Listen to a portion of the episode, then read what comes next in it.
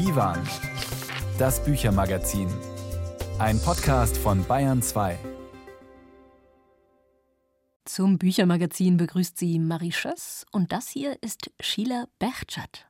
Viele Mütter, die ich beobachte, die Söhne haben, fühlen sich in diesem feministischen Diskurs wirklich total verloren. Weil in diesem Diskurs ist es wirklich nicht sexy, einen Sohn zu haben, sondern da ist es wirklich schöner, eine Tochter zu haben, weil man dann sich immer wieder im Grunde genommen in diesem Kreis bewegen kann von Frauen, Empowerment, jetzt sind wir dran und so weiter und so fort. Und da sind Söhne natürlich fast so ein bisschen hinderlich. Heute geht es um Familien. Das komplizierteste und reizvollste Thema, das Literatur und Leben so bereithält, zieht sich durch die Bücher dieser Sendung. Sheila Berchtschat fragt, was es eigentlich für eine Feministin bedeutet, Jungs großzuziehen. Christina Wessely lässt uns in die Haut einer Mutter schlüpfen, die nach der Geburt ihres ersten Kindes alles andere als Glück empfindet. Und Valerie Fritsch erzählt von einer Kindheit, in der Liebe und Gewalt eine perfide Allianz eingegangen sind. Und ich weiß, das klang jetzt ganz schön düster, aber in den Büchern steckt auch Witz und Leichtigkeit und hin und wieder sogar Familienglück. Musikalisch wird's eh nicht trist in dieser Stunde. Das ist Get Lucky von Thomas Dutronc. Like the legend of the phoenix, all ends with beginnings. What keeps the planet spinning? The force of love beginning.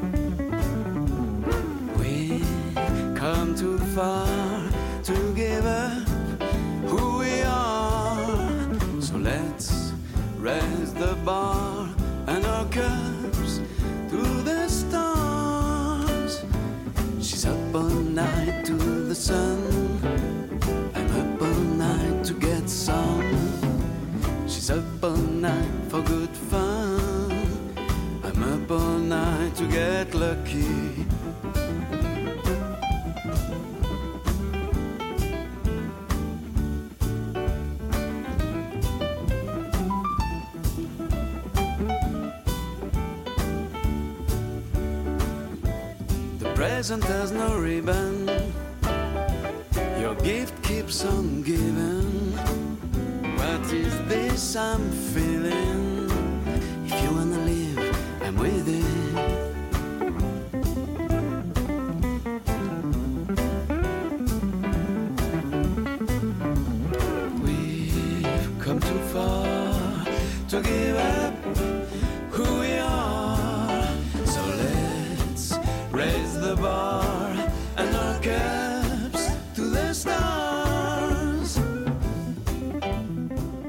Mit dem Glück der schlechten Tat wollte sich Valerie Fritsch in ihrem neuen Roman beschäftigen. Das hat sie in einem Interview erzählt.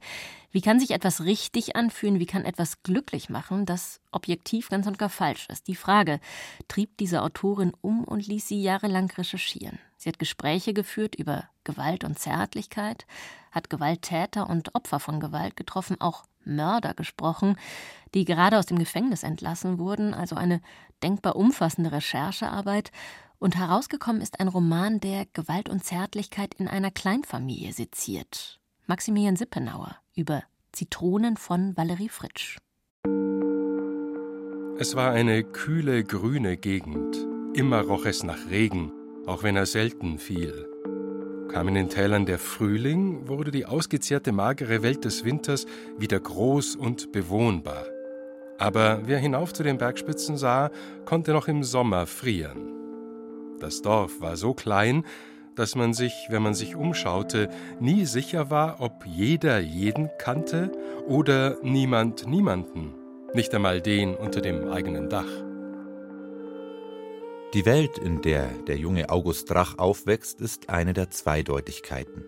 So überschaubar das Dorf scheint, nichts hier ist klar und niemand je ganz sicher. August ist ein beliebtes Kind, einer für Mutproben, einer, mit dem man sich mit einem Luftgewehr gegenseitig Äpfel vom Kopf schießt. Wen wundern bei so einem rabiaten Kerl die blauen Flecken? Obwohl, ein bisschen verschroben sind die Drachs schon. Die Mutter zieht im Gewächshaus ihres verwilderten Gartens exotische Pflanzen, schaut immer wieder dieselbe alte Videokassette von der Beerdigung Lady Dianas, signiert, versteckt im Faltenwurf einer unauffälligen Biografie, einem größeren Leben nach. Und der hübsche Vater? Nun. Der Vater rührte keinen Finger, aber auf die Hand. Nichts half. August wurde bewegungslos unter dem Geruch und der Nähe des Vaters, seines Atems nach Zahnstein und Vergorenem. Mehr als August ihn fürchtete, schämte er sich für ihn und auch für sich selbst. Er fand den Vater schwach, seine ungeschickte, unsichere Brutalität, war beschämt, dass er war, wie er war, dass er den unscheinbaren Mann dazu brachte, so zu sein. Das Leben beginnt für August in dem Sommer, als der Vater morgens aufsteht, in sein Butterbrot beißt, es ablegt und dann geht und nie wiederkehrt. Für August ist es eine Erlösung. Tatsächlich aber fängt das eigentliche Drama in Valerie Fritschs neuem Roman Zitronen hier erst an. Denn Mutter Lilly verliert zusehends die Bindung zu ihrem pubertierenden Jungen und nur wenn er krank ist und sie, wie früher, als der Vater August regelmäßig verdroschen hat, an seinem Bett sitzt, wirkt die alte Verbundenheit nach. Schwach muss er sein und gebrechlich, damit sie ihren langsam zum Mann werdenden August noch liebkosen kann. Also beginnt Lilly, ihren Sohn heimlich zu vergiften. Sie versuchte es mit Erde, aber auch mit Schimmel aus dem feuchten Mauerwerk des Badezimmers, mit Asbest, den sie aus den Blumentrögen im Garten kratzte und in Augusts schwarzen Tee auflöste. Erfolgreich ist sie mit einem Medikament zur Behandlung von Parkinson-Patienten. Damit fesselt sie August über Monate ans Bett, nimmt ihn aus der Schule, raubt ihm nach der Kindheit auch die Jugendjahre. Münchhausen-Stellvertreter-Syndrom heißt diese Persönlichkeitsstörung, wenn Menschen bei anderen eine Krankheit herbeiführen, mit dem Ziel, ihre Opfer anschließend zu umsorgen. Um diese perfide Form der physischen wie psychischen Folter geht es in Valerie Fritschs Zitronen. Es ist ein bestechend gut geschriebener Roman, ein Psychogramm mit den Mitteln der Literatur erstellt. Jede Beschreibung der Welt spiegelt den Seelenzustand der darin Verlorenen wider. Fritsch verzichtet auf dialogisches Gesäusel, erzählt beobachtend, episodisch. Das unterstreicht die großen und kleinen Zufälligkeiten, aus der derartige Gewaltstrukturen innerhalb von Familien erwachsen können und durch die sie sich mitunter auch wieder lösen. Die Katastrophe bleibt aus. Ein Zufall rettet August, ohne dass er dabei die Taten seiner Mutter durchschaute. Und in diesem Nichtwissen um sein Schicksal wartet bereits das nächste Unglück. Dass man aber eine Identität benötigte, um zu lieben und geliebt zu werden, dass Liebe auch Übereinstimmung mit sich selbst bedeutete, dass sie mehr war als ein Körper, den man für ein paar Stunden berührte, etwas Extremes, das keine Pausen und keine Unterbrechung ertrug, wurde ihm erst bewusst, als er sich schon verloren hatte in der Begegnung mit Ava. Der zweite Teil des Buchs widmet sich Augusts erster große Liebe, ihrem Entstehen und ihrem Scheitern. Es ist schmerzhaft zu lesen, wie ihn erlernte Überlebenstechniken aus seiner Kindheit daran hindern, glücklich zu werden. Wenn er sich etwa das Bein bricht, um Avas ungeteilte Aufmerksamkeit zu bekommen, wenn er Mitleid mit Liebe verwechselt und sich über all diese kleinen Ticks und Lügen langsam selbst in einen Täter verwandelt. Zitronen erzählt auf eindrückliche Art von geschundenen und sich schindenden Wesen, von Menschen, die wie Kinder vergebens versuchen, die zerbrochenen Schneckenhäuser ihrer Seelen mit Eierschalen zu flicken. Zitronen von Valerie Fritsch. Maximilian Sippenauer hat Ihnen den Roman vorgestellt. Erschienen ist er im Surkamp Verlag für 24 Euro. Ooh, child,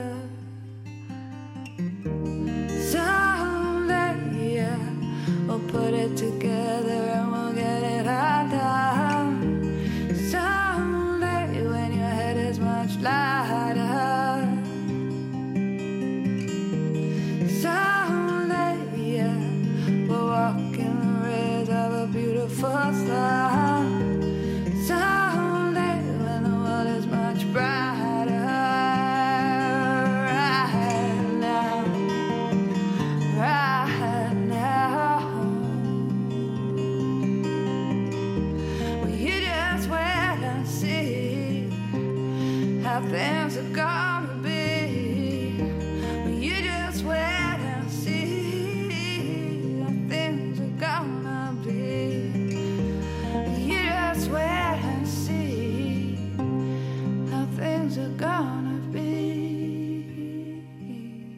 oh Child von Beth Orton. Sie hören Divan, das Büchermagazin auf Bayern 2. Stellen Sie sich vor, eine junge Wissenschaftlerin, eigentlich ist sie noch in der Babypause, ist für ein paar Tage zurück an der Uni. Eine Tagung steht an und klar, sagt sie, klar wird auch sie einen Aufsatz im Tagungsband veröffentlichen. Überhaupt sei alles bestens und es sei auch ganz wunderbar, jetzt mal wieder rauszukommen. Diese Szene erzählt Christina Wessely in ihrem Buch Liebesmühe. Und sie lässt die Frau zeitgleich das hier denken. Wieder einmal werden zwei junge Frauen in dem Irrglauben bestätigt, dass alles mit allem vereinbar sei, dass die Geburt eines Kindes ein kleines, schönes Ereignis ist, das einer Frau ein paar Monate Auszeit ermöglicht, dass sich die Prioritäten vielleicht ein bisschen ändern, aber dass man nicht mit größeren Störungen rechnen muss. Der falsche Smalltalk, der so viel kaputt macht. Mit Christina Wessely kann ich jetzt sprechen. Sie ist nicht nur literarische Autorin, sie ist auch Professorin für Kulturgeschichte des Wissens an der Leuphana Universität in Lüneburg. Willkommen im Divan. Herzlichen Dank für die Einladung. Was ich sehr berührend fand an diesem Buch, hängt mit der Situation zusammen, von der ich gerade gesprochen habe, nämlich, dass dieses Buch einen die Wucht der Veränderung spüren lässt, die ein Kind mit sich bringt. Also, dass so ein Kind mehr ist als eine kleine Komplikation im Terminkalender. Gestehen wir uns das zu wenig ein, wie fundamental ein Kind das Leben der Eltern verändert?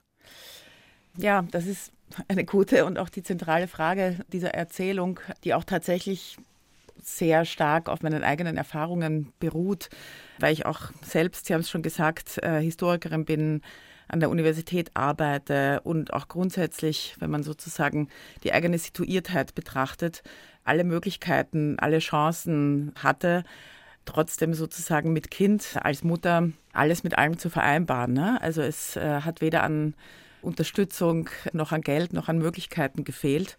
Und trotzdem war das für mich, und das ist eigentlich die Erfahrung, von der dieses Buch auch erzählt und diese Geschichte entwickelt, tatsächlich ein Schock, wie etwas, um es jetzt mal vielleicht ein bisschen lapidar zu sagen, wie etwas, was so weit verbreitet ist, wie Kinder zu haben, Kinder zu bekommen, so krass ist äh, und so lebensverändernd, wie man das vorher eigentlich gar nicht ahnt. Und ich finde, also in Ihrer Frage stecken meiner Wahrnehmung nach zwei Antworten. Also das eine ist die gesellschaftliche und letztlich auch politisch zu regelnde Frage nach Vereinbarkeit von Beruf und Familie, wie es immer heißt. Und die andere ist aber auf einer privateren und intimeren Ebene angesiedelt. Und um die geht es vor allem in Liebesmühe. Ich glaube, es geht darum, dass sich Mutterschaft tatsächlich für diese namenlos bleibende Protagonistin tatsächlich als ein Schock darstellt, der keinen Stein auf dem anderen lässt und insbesondere die Frage der eigenen Subjektivität, die Frage, wer man eigentlich ist und woraus das eigene Leben eigentlich besteht, sozusagen radikal neu stellt, weil alles oder jedenfalls sehr viel von dem, wovon diese Frau überzeugt war, was sie für richtig gehalten hat, von dem sie auch gedacht hat, dass das eigentlich gesellschaftlich sozusagen schon ausgemacht wäre, stellt sich dann plötzlich nach der Geburt ihres Kindes anders dar. Genau, also man spürt das jetzt schon total in der Antwort. Dieses Buch kreist sehr darum, dass ein Kind eben nicht nur den eigenen Kalender vor Herausforderungen stellt, wie man das manchmal vielleicht in den politischen Diskussionen, finde ich, denkt. Sprechen wir mal ganz konkret darüber, wie sich dieses Leben ihrer Protagonistin ändert. Also gerade im ersten Jahr mit Kind, worum ja das Buch so ein bisschen auch kreist. Als der Sohn auf die Welt kommt, merkt sie ja, es stimmt etwas nicht. Wie fühlt sich das denn für sie ganz konkret an? Was stimmt da nicht? Was heißt das? Also diese Mutter hat schon relativ bald nach der Geburt das Gefühl, radikal abgeschnitten zu sein.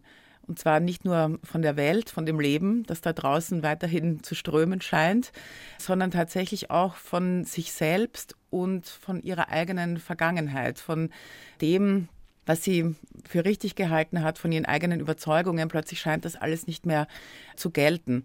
Der erste Eindruck, und wahrscheinlich der massivste ist zunächst mal der einer körperlichen Versehrtheit, darauf äh, aufbauen und damit auch auf eine gewisse Weise verbunden, ist es eben auch eine, eine seelische Versehrtheit, weil sie eben den Eindruck hat, gar nicht mehr bei sich zu sein, sondern dieses Ich im Grunde genommen verloren zu haben. Diese Erfahrung der radikalen Fremdbestimmtheit, also plötzlich geht es sozusagen nur noch um diese ja auch ganz fast bürokratisch überwachten Rhythmen des Kindes, wann es zu essen hat, wann es schlafen soll, in welcher Weise man dieses Kind zu versorgen hat, das stellt in ihrer Erfahrung eine totale Auslöschung ihrer selbst dar. Genau, und sie hat dann auch, ähm, stellt sie nach ein paar Wochen fest und sie lebt sozusagen auch in einem Umfeld, das ihr hilft, das rauszubekommen, eine Depression nach der Geburt. Und sie treibt damit einhergehend die Frage um, was eigentlich hinter dieser Depression steckt, beziehungsweise was die aussagt über sie als Frau, aber vor allen Dingen auch, und das fand ich interessant, über die Gesellschaft, in der sie Frau ist. Was hat sie denn über diese beiden Fragen herausgefunden? Also vielleicht nochmal ganz grundsätzlich, Liebesmühe ist tatsächlich die Erzählung über eine schwierige, über eine mühevolle Mutterwerdung, aber es ist auch ein Buch über eine postpartale Depression.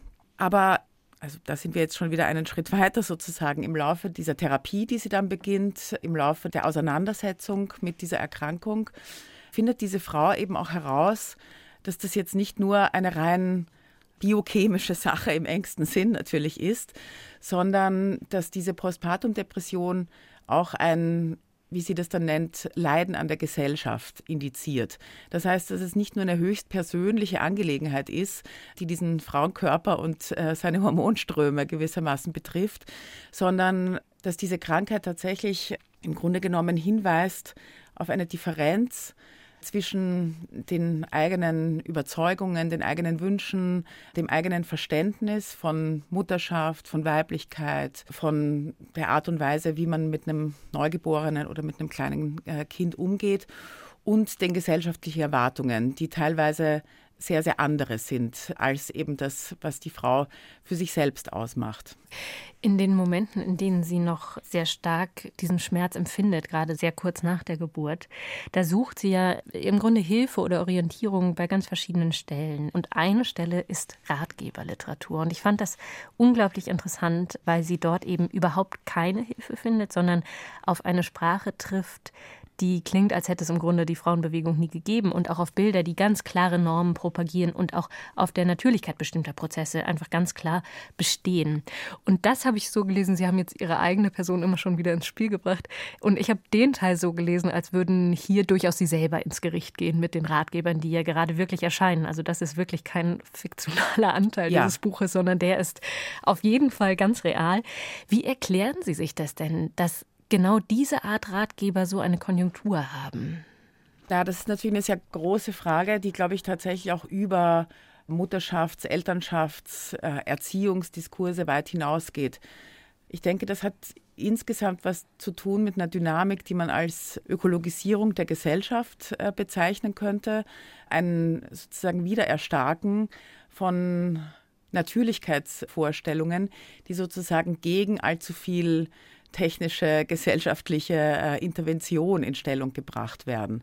Und das kann man tatsächlich auch an den Bestsellern der Mutterschafts- oder Babyliteratur, die jetzt gerade erhältlich sind, eben tatsächlich feststellen, dass diese Ratgeber alle oder zu einem großen Teil jedenfalls auf Natürlichkeit setzen, auf eine bestimmte Form von natürlicher Erziehung, natürlicher Mutterschaft. Und das fand ich eben als ähm, Wissenschaftshistorikerin, die, ich habe es schon gesagt, sich viel mit der Kulturgeschichte der Natur beschäftigt, extrem irritierend. Und tatsächlich, also diese Passagen, insbesondere dieses Kapitel, das heißt Mutter Natur, sind tatsächlich auch von mir geschrieben. Oder anders gesagt, in diesen Passagen verleihe ich, wenn man das so sagen kann, dieser Protagonistin tatsächlich auch meine Stimme als Historikerin.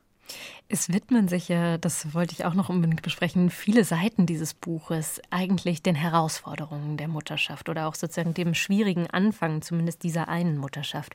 Aber ganz zentral für die Geschichte ist aus meiner Sicht ja doch auch dann die Liebe dieser Frau zu ihrem Kind. Und ich erinnere mich, dass ich, bevor ich Mutter wurde, immer im Alltag es wahnsinnig irritierend fand, wenn Eltern sehr lange, sehr plausibel klagen können, wie anstrengend das Leben mit Kind ist. Mhm. Und dann schicken sie so einen Satz hinterher her und sagen sowas wie, naja, aber wenn das Kind dann lächelt, dann weiß man schon, warum man das tut. Und ich fand das total unplausibel. Also wie konnte ja. sozusagen das Lächeln die ganze Erzählung davor aufwiegen? So. Wie ging Ihnen das denn beim Schreiben sozusagen? Ist es eigentlich sehr viel leichter, diese Anstrengung plausibel zu beschreiben, als die Liebe bei aller Anstrengung zu erzählen? Also um noch einmal die Grenze zwischen Protagonistin und mir selbst als Autorin zum Einsturz zu bringen.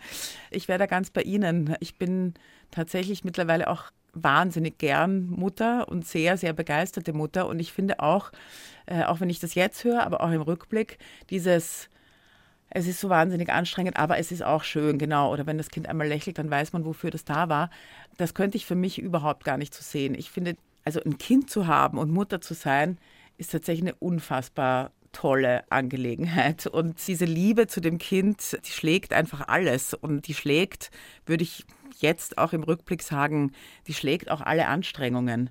Die Sache ist nur, dass das ist die Erfahrung dieser Protagonistin und ein Stück weit auch meine eigene, dass sich diese Liebe nicht ganz so schlagartig einstellt, sondern dass die eben auch, und davon erzählt dieses Buch, wachsen muss, wie im Übrigen jede andere Liebesbeziehung eigentlich auch.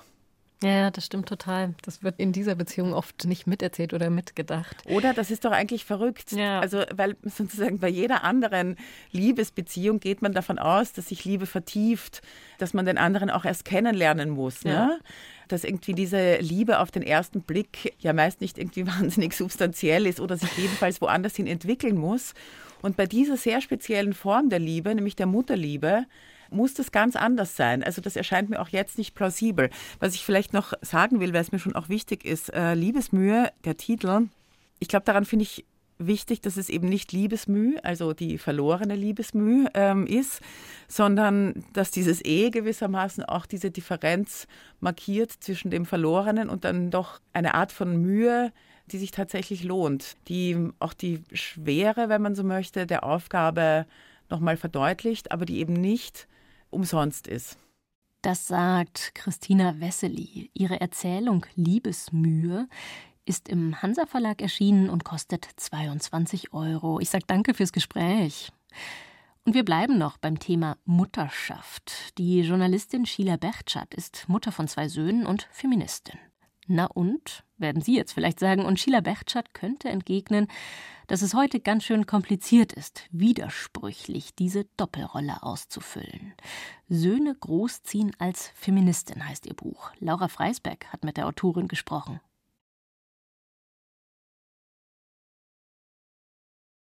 Wie kann etwas gut sein und trotzdem Unbehagen auslösen? Sheila Berchtschat ist Mutter von zwei Jungs im schulpflichtigen Alter. Sie freut sich darüber, wie selbstbewusst und ehrgeizig die gleichaltrigen Mädchen auftreten und fragt sich gleichzeitig, wo bleiben da meine Söhne? Sie ist entsetzt, wenn sich einer der Söhne aggressiv verhält und hat gleichzeitig die Vorstellung, dass Jungs doch einen gewissen Killerinstinkt bräuchten. In ihrem Buch Söhne großziehen als Feministin will Sheila Berchtschat diese Widersprüchlichkeiten aufdecken da sind mir dann sehr, sehr viele Themen gekommen, die auch natürlich darauf abgerichtet sind, dass ich mich oft dann auch schon gefragt habe, haben wir uns als Feministinnen zum Beispiel genug damit beschäftigt, das System zu verändern? Oder wollen wir nur das Gesicht von Machtstrukturen zum Beispiel verändern? Und das sind so Anliegen, die mir dann gekommen sind und die eben sehr, sehr groß sind natürlich. Aber ich glaube, jetzt ist auch der Moment, sich diese ganz großen Fragen zu stellen. Sheila Berchtschat führt ein Streitgespräch mit sich selbst und hinterfragt dabei auch die feministischen Konzepte, mit denen sie aufgewachsen ist. Einen Girl Power, häng dich rein Feminismus, der sich aber doch immer wieder an einer männlich geprägten Welt orientiert hat. Besonders stark ist ihr Essay, wenn sie über sich selbst schreibt, über den Moral Load, den sie verspürt, angelehnt an den Mental Load, die Last an die vielen kleinen und großen Dinge im Familienalltag zu denken, von Impfterminen über Turnbeutel bis zu Geburtstagsgeschenken. Der Moral Load ist eine moralische Verantwortung, die Sheila Berchtschat vor allem bei den Müttern sieht. Was ich für mich herausgearbeitet habe, war, dass es eben auch diesen Moral Load gerade als Mutter von Söhnen gibt, bloß keine Arschlöcher zu erziehen. Und da kreuzt sich auch wieder diese Erwartungshaltung der Gesellschaft mit diesem ganz, ganz privaten und persönlichen und natürlich auch mit der Individualität von jeder Person. Ich habe zwei Söhne, die sind unglaublich unterschiedlich, aber natürlich verspüre ich genau diesen Druck, dass es jetzt an der Zeit ist, dass es diese neuen Männer ja geben soll und geben muss. Und ich als Mutter habe diese absolute Verantwortung dafür zu sorgen. Und gleichzeitig werde ich überhaupt nicht gesehen in dieser Bemühung. Das Wort Ressource bereitet Sheila Berchtschat zwar Unbehagen, trotzdem findet sie, dass die politische und gesellschaftliche Rolle von Müttern unterschätzt wird.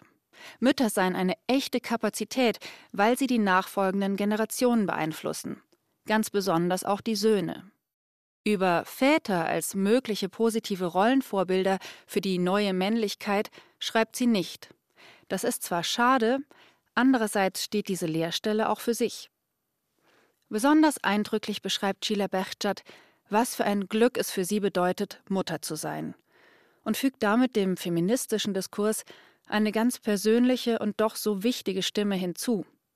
Denn Muttersein wurde zwar aus feministischer Sicht schon oft beleuchtet, aber leider überwiegend negativ, als Zumutung in einem patriarchalen System.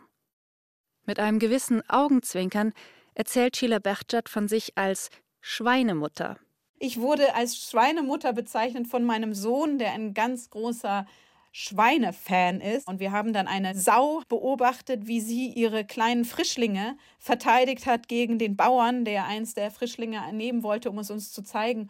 Und dann hat mein Sohn zu mir gesagt, Mama, du könntest auch so eine Schweinemutter sein, weil diese Stärke, die meine Söhne in mir sehen, mich natürlich unglaublich befeuert. Also sie sehen in mir jemanden, der stark ist, der sie stützt, der sie schützt, der alles weiß oder die alles weiß, die ein großer Schutzraum für sie ist und auch ein Auffangraum für sie ist, emotional, körperlich und so weiter und so fort. Also viele, viele Qualitäten, die man eigentlich ja im Feminismus gerade für Frauen sehr versucht zu feiern. Die Stärken einer Mutter würden nicht wertgeschätzt, wenn sie nur dem eigenen Nachwuchs zugutekommen, wären aber begrüßenswert, wenn sie auf gesellschaftlicher Ebene eingebracht werden, so die Beobachtung von Sheila Berchtschat. Für ihre eigenen Söhne wünscht sie sich, dass diese jenseits von problematischen Rollenzuschreibungen aufwachsen können. Ich versuche als Mutter aus ihnen empathische, offene, auch selbstbewusste Menschen zu machen und ich wünsche ihnen für ihre Zukunft und für ihre Gegenwart, dass sie als genau diese Menschen gesehen werden. Sheila Berchtschats Streitgespräch mit sich selbst lässt sich auch als Aufruf lesen, nicht nur auf die Generation von morgen zu hoffen, sondern auch für die heutigen Männer andere Maßstäbe anzulegen. Einerseits gilt der Spruch Jungs sind halt so heute einfach nicht mehr, Andererseits kann auch der tätowierte, stiernackige Typ in der U-Bahn ein empathischer, zärtlicher und fürsorglicher Freund, Partner und Vater sein. Vielleicht ist seine Mutter ja Feministin. Laura Freisberg über Sheila Berchtschats Streitgespräch mit sich selbst. Söhne großziehen als Feministin ist im Hansa Verlag erschienen. 23 Euro kostet das Buch. Und das ist Musik aus den USA. Being a Woman von Lake Street Drive, einem Quartett, das ich in Boston an der Uni kennenlernte. Being a woman is a full-time job. I wake up in the morning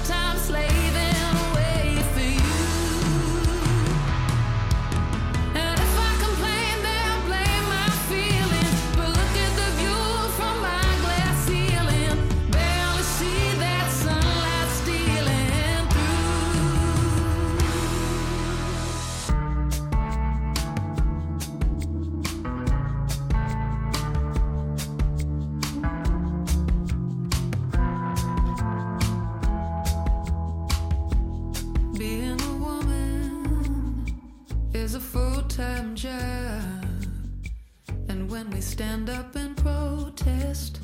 We'll call an angry mob while another lone gunman loads up his shot. Being a Woman. Sie und die waren das Büchermagazin auf Bayern 2, in dem wir Ihnen jede Woche ein kleines literarisches Rätsel aufgeben. Wer es noch nicht kennt, Woche für Woche fährt hier die Taxlerin Walli vor. Ein namenloser Gast steigt ein und wir wollen wissen, wer es ist, der da Platz nimmt. Vergangene Woche war Julius Cäsar gesucht. Gewusst und geschrieben hat das unter anderem Silvia Tavernini. Dafür gibt es ein Buchgeschenk und jetzt eine neue Chance für alle anderen. Servus, ich bin's, die Walli. Wo darf's denn hingehen? Nach London. Fahren Sie schon. Nach London? Das ist aber ziemlich weit. Die Reifen drehen ja jetzt schon durch. Wir haben nicht viel Zeit. Zum Tee muss ich wieder zurück in der Pension sein und das Dinner für die Gäste richten. Also bei den Straßenverhältnissen kann ich für gar nichts garantieren. Hoffentlich frieren die Rohre nicht wieder ein. Diese Schneemassen in den letzten Tagen. Schon ungewöhnlich für Berkshire. Wir waren total eingeschneit. Haben's keine Ski? Damit hätten sie wenigstens das nicht. Ski? Was, was soll das heißen? Habe ich was Falsches gesagt? T tut mir leid, ich, äh, ich bin etwas angespannt. Haben's denn was Dringendes in London zu tun? Es ist wegen des Geschenks für meinen Mann zum Hochzeitstag. Ach so. Ich mache mal das Radio an. In den Nachrichten kommt sicher eine Verkehrsmeldung. Oder wieder ein Aufruf zum Brennstoff sparen. Ja, wahrscheinlich hat die Regierung keine andere Wahl. Sollen wir etwa im Kalten sitzen? Vielleicht hätten wir unsere Pension erst im Frühjahr eröffnen sollen. Gut, dann eben das Kinderprogramm. Ah, um Himmels Willen. Nicht diese Melodie. Was ist denn jetzt schon wieder? Es ist doch nur ein gute Nachtlied. Ach, gruselig. Das Lied eines Verbrechers. Sie nahm ein großes Messer zur Hand und schnitt, schnitt, Schluss damit! Äh, Sagen's einmal. Wissen Sie denn nicht, was gestern passiert ist? Nein. War schon was in der Zeitung. Zwei Frauenmorde. Und einer davon unter unserem Dach. Nein. Das ist ja furchtbar. Ich werde nie wieder einem Menschen Vertrauen schenken. Nie wieder. Du, Achtung, jetzt wird's brenzlig. Aber mit ein bisschen Schwung. Wenn dieser Inspektor von Scotland Yard nicht gewesen wäre. Ach, zock Zement. Jetzt stecken wir in der Schneewehe fest. Auch das noch. Das dauert bestimmt ewig, bis der Räumdienst kommt. Ja, dann können's mir ja die ganze Geschichte jetzt erzählen. Wollen Sie das wirklich hören? Absolut. Ein Tag ohne Krimi ist ein verlorener Tag. Also, der Mörder war. Nein! Das dürfen Sie doch nicht gleich am Anfang verraten. Ähm, jedenfalls war das Telefon tot, kurz nachdem er bei uns eingetroffen ist. Oh, verstehe. Kein Kontakt zur Außenwelt. Eine Falle. Davon war ich felsenfest überzeugt. Ja. Und auf wen hat das abgesehen? Na, auf mich? Jesus! Das literarische Rätsel. Wenn Sie wissen, welcher Fall welche Autorin Walli hier gefesselt hat, dann schreiben Sie uns per Post an Bayerischer Rundfunk, Redaktion Kultur aktuell, Divan 81011 München. Per Mail geht's natürlich auch divan.bayern2.de. Und nicht vergessen, das Wunschbuch aus dieser Sendung notieren, das Sie gern gewinnen würden. Und das Buch, um das es jetzt geht, wurde schon ziemlich diskutiert in den Feuilletons. Außerordentlich gewichtig erscheint es den einen, eher Unterhaltung als ernstzunehmende Geschichtswissenschaft, kritisieren die anderen. Genau richtig. Für alle Neugierigen heißt es auf der einen Seite und auf der anderen, Neues lernt man hier nicht mehr. Die Welt heißt das Buch, das so unterschiedliche Leseerfahrungen auslöst. Untertitel Eine Familiengeschichte der Menschheit. Es stammt vom britischen Historiker Simon Seebeck Montefiore. Über 1500 Seiten ist es stark. Nils Beindker hat das Buch gelesen. Du sollst nicht töten, lautet das fünfte Gebot. Ausgerechnet der römische Herrscher, der in der Geschichte des Christentums eine besondere Rolle spielt, hielt sich nicht daran. Konstantin I. oder auch der Große von 317 bis 361 Kaiser. Noch vor seiner Machtübernahme erließ er ein Toleranzedikt und berief sich fortan auf den christlichen Glauben. Konstantin förderte die Kirchenhierarchie, schreibt Simon Seebeck Montefiore, und verfolgte die Juden. Und er begegnete etlichen Mitgliedern seiner Familie mit Gewalt. Den ältesten Sohn aus erster Ehe etwa ließ er vergiften, die zweite Frau, Fausta, wegen einer angeblichen Affäre mit jenem Sohn und einer möglichen Intrige im Dampfbad ersticken. Das Verhältnis von Macht und Familie ist immer wieder grauenvoll und voller Widersprüche. Das Großartige an der Familie ist, sie ist universal. Auch wenn wir nicht aus einer Familie stammen, in der der Mann seine Frau im römischen Bad erstickt, also wie im Fall von Konstantin und Fausta, so kann es trotzdem geschehen, dass der Hass eine Familie vergiftet. Es macht Spaß, Familien zu benutzen, um die Geschichte zu erzählen. So that's one of the joys of using families as a way to tell world history. Also großes Drama, anderthalbtausend Seiten lang. Konstantin wie auch seine Mutter Helena, die an den Verbrechen beteiligt war, sind nur zwei von unzähligen historischen Figuren, von denen Simon Seebeck Montefiore in seiner voluminösen, bisweilen überbordenden Geschichte der Welt erzählt. Und wie in ihrem Fall erweisen sich viele Familien nicht als Quelle des Glücks, sondern als Hort von Fehde und Gewalt. Samuel Johnson, einer der wichtigsten englischen Schriftsteller im 18. Jahrhundert, schrieb, eine jede Familie sei ein Königreich und jedes Königreich eine Familie. Für Simon Seebeck Montefiore ist das ein Leitmotiv. Die Weltgeschichte wird dabei allerdings immer wieder auch verdichtet auf Höfe, Paläste und Herrscherhäuser. Families, as we know from our own families, are often a nest of nurture and love and loving kindness. Familien sind oft ein Ort der Erziehung, Liebe und Güte. Aber auch von ganz gewöhnlichen Familien wissen wir, dass es Rivalität gibt, Eifersucht und Fäden. Es gibt das eine wie das andere. Im Fall von Familien mit Macht, wo es nicht nur um Familie, Eifersucht und Stolz geht, sondern um Imperien, Königreiche, Religionen und Ideologien, und ebenso um gewaltigen Besitz von Land und Geld. In diesem Fall ist der Wettstreit noch brutaler und gewaltvoller und grausamer. Simon Seebeck Montefiore, der mit wichtigen Büchern zur Geschichte Russlands und der Sowjetunion einem breiten Publikum bekannt wurde, hat seine Familiengeschichte der Menschheit als ein Drama in 23 Akten konzipiert. Das Buch, Resultat einer jahrzehntelangen Beschäftigung mit dem Thema, beginnt 2200 Jahre vor unserer Zeit mit der mesopotamischen Prinzessin und Dichterin Encheduana und es führt bis in die Gegenwart zu einem grobschlächtigen Immobilienunternehmer, der noch einmal Präsident der Vereinigten Staaten werden will, und zum einstigen KGB-Mitarbeiter, der die Ukraine völkerrechtswidrig überfallen hat und Kritiker seiner Diktatur brutal aus dem Weg räumen lässt. Dazwischen gefühlt unzählige Dynastien, nicht nur in der europäischen und amerikanischen Geschichte, sondern auch in der arabischen Welt, in Afrika und Asien it's time to write a history that really includes other worlds. We have the Kush, we have the Benins. Es ist wichtig, die anderen Weltreligionen angemessen in den Blick zu nehmen. Es gibt das Reich der Kusch, das Beninreich, das Dahomey-Reich, das Königreich Kongo und das Zulu-Reich in Afrika. Es gibt die Tang und die Ming-Dynastie in China. Die Ming im 13. und 14. Jahrhundert etwa sind sehr faszinierend. Ihr Begründer war zunächst Straßenräuber und er stieg auf bis zum chinesischen Kaiser und begründete eine Dynastie. Die Familiengeschichte der Welt ist voll von spannenden Lebensgeschichten. Menschen, die Räuber oder Sklaven waren, tragen die Herrscherkrone. Auf diese Weise kann man auch die Vielfalt des Lebens zeigen. One of the benefits is to show the diversity of life. Der Krieg ist wie die Gewalt ein zentrales Thema in Simon Seebeck Montefiores Familiengeschichte der Menschheit. Dazu kommt ebenfalls eine historische Konstante, die Migration. Die Menschheit ist beständig in Bewegung. Montefiores Buch endet mit der völkerrechtswidrigen Invasion Russlands in der Ukraine.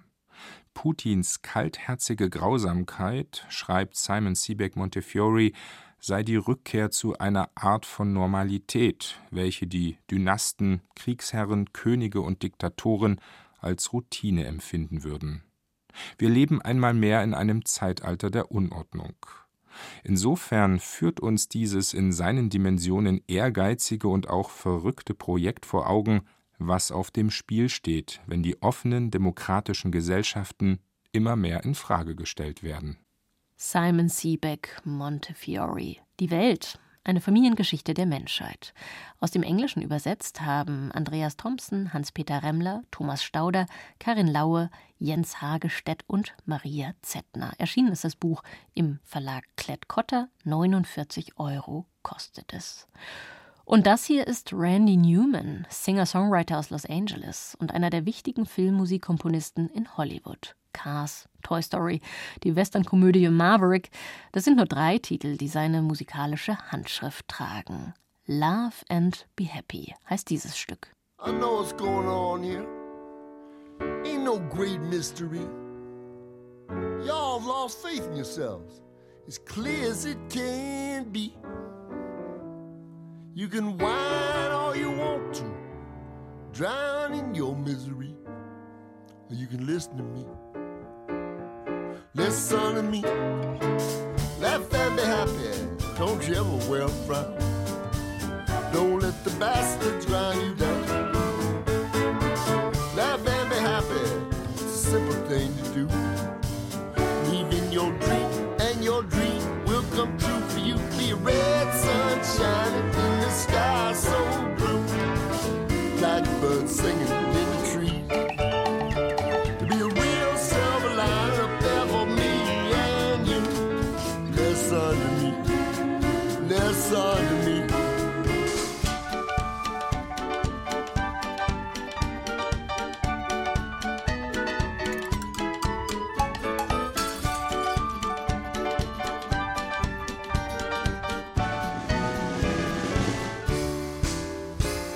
Now the country that we're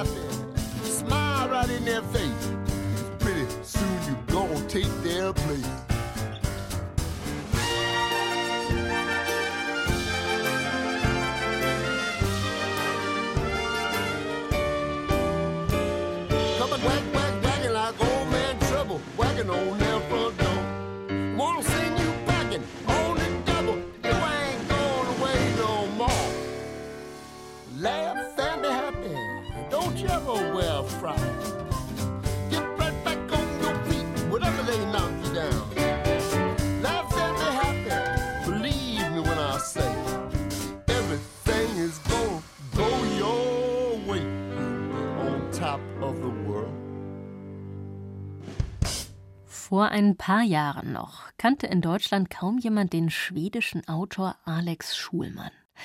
Dann aber erschien sein Roman Die Überlebenden und Schulmann wurde zum Bestsellerautor, auch hierzulande, bekannt für kluge Bohrungen in der eigenen Familiengeschichte, für die Klarheit seiner Prosa und ein großes Formbewusstsein. 2021 war das. Und der Erfolg dieses Romans sorgte dafür, dass schnell noch die Übersetzung eines älteren Buches von Alex Schulmann nachgeholt wurde. Verbrenn all meine Briefe. Im Original schon 2018 erschienen, 2022 dann bei uns. Ebenfalls sehr erfolgreich und auch das eine Familiengeschichte. Das Kreisen um die Wut, die in einer Familie von Generation zu Generation weitergegeben wird. Jetzt ist ein neuer Roman von Alex Schulmann erschienen. Brigitte Neumann hat Endstation Malma gelesen. Die Verheerungen einer Kindheit ohne Liebe. Hundertfach ist dieses Thema in der Literatur schon verhandelt worden, aber noch nie in dieser Form. In der Form eines Reigens von Eltern und Kindern aus drei Generationen. Eltern geben den Mangel an ihre Kinder weiter, die es auch nicht besser können, und so ihre Kinder ebenfalls an die Einsamkeit verlieren. Alex Schulmann, der mit einer schwedischen TV-Produzentin verheiratet ist und mit ihr drei Kinder hat, schrieb bislang ausschließlich Bücher über seine eigene traumatische Kindheit.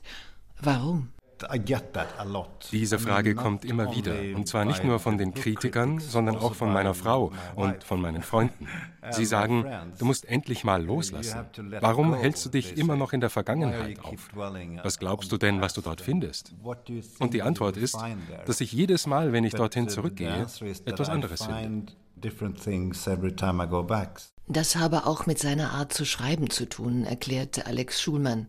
Über etwas Traumatisches zu schreiben fühle sich beim ersten, zweiten, dritten Mal an, als würde er es wiedererleben. Aber nach der 151. Überarbeitung sei der Schrecken ein wenig verblasst. Dies sei seine Art, mit den Gespenstern seiner Vergangenheit klarzukommen.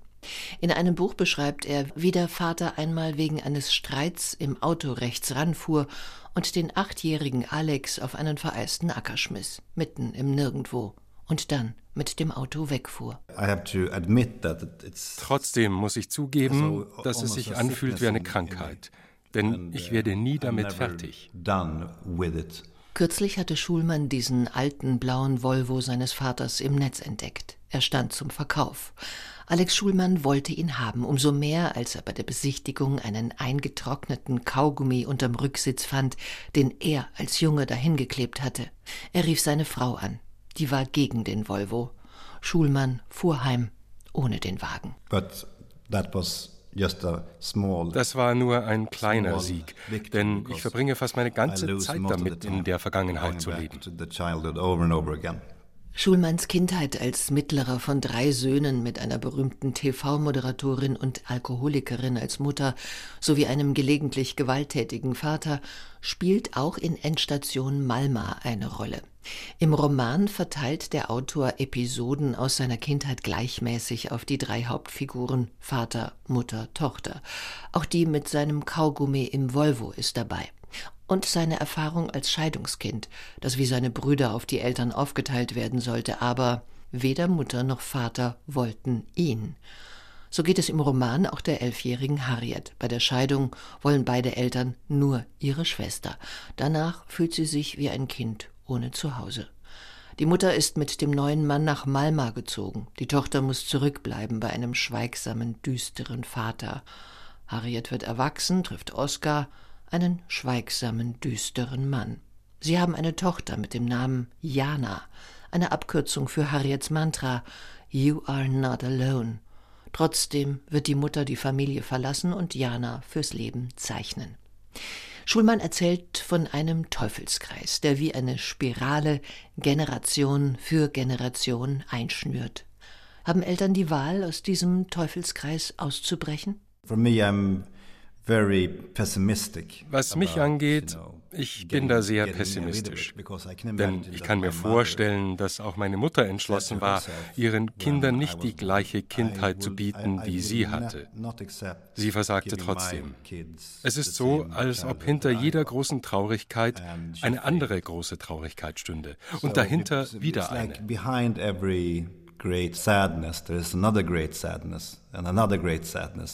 Obwohl Endstation Malma in der Konsequenz ein Roman über ausweglose Einsamkeit ist, erreicht Alex Schulmann in Europa damit Bestseller-Auflagen. Wie kommt das? Er trifft genau den richtigen Ton zur Beschreibung eines Gefühls, das heute endemisch ist. Schulmann hält die Waage, er beschuldigt niemanden und er hat in diesem Roman eine neue Form gefunden, die sich aus dem Thema ergibt. Seine Figuren sind in Auflösung begriffen. Über wen redest du gerade? fragt Harriet ihren Mann Oskar. Über Papa oder über dich selbst? Tatsächlich könnten sie eine Person sein. Alle Charaktere scheinen die Variation einer Person zu sein. Auch die Zeit spielt keine Rolle, sie vergeht nicht, denn sie ist in der Vergangenheit gebunden. Und der Ort? Er heißt Malma, ähnlich wie Mama, eine Endstation, zu der die Figuren des Romans fahren, um ihre Fassungslosigkeit wieder und wieder zu spüren. Die Fassungslosigkeit darüber, dass ihre Eltern sie auf die eine oder andere Weise verlassen haben.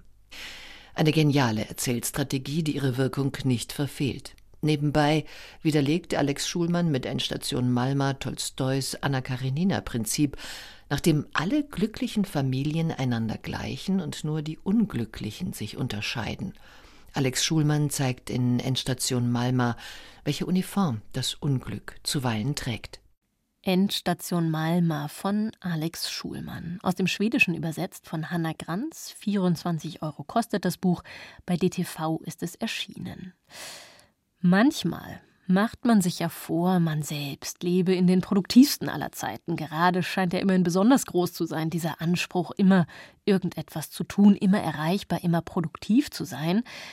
Aber dann kommt man doch ins Zweifeln. Zum Beispiel, wenn man diese Anekdote über Erasmus von Rotterdam liest. Sein Lob der Torheit soll der Philosoph quasi unterwegs auf den Weg gebracht haben. Er war auf dem Heimweg von Thomas Morus, den hatte er in England besucht. Er wollte auf der Reise keine Zeit vertrödeln und legte sich zurecht, was heute Weltliteratur ist und damals schon ein Bestseller war. Jetzt erscheint die schmale Schrift, geschrieben Anfang des 16. Jahrhunderts als Hörbuch, gelesen von Matthias Ponier. Für Christina Dumas das Hörbuch der Woche. Die Torheit spricht. Wie abschätzig auch immer die Sterblichen überall über mich reden mögen. Denn ich weiß genau, in welch schlechtem Ruf die Torheit sogar bei den ärgsten Toren steht. So bin doch ich es, ich allein, behaupte ich, die durch meine Macht Götter und Menschen heiter zu stimmen vermag.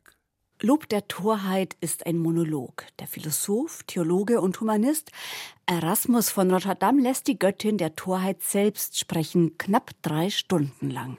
Was könnte köstlicher, was wertvoller sein als das Leben selbst?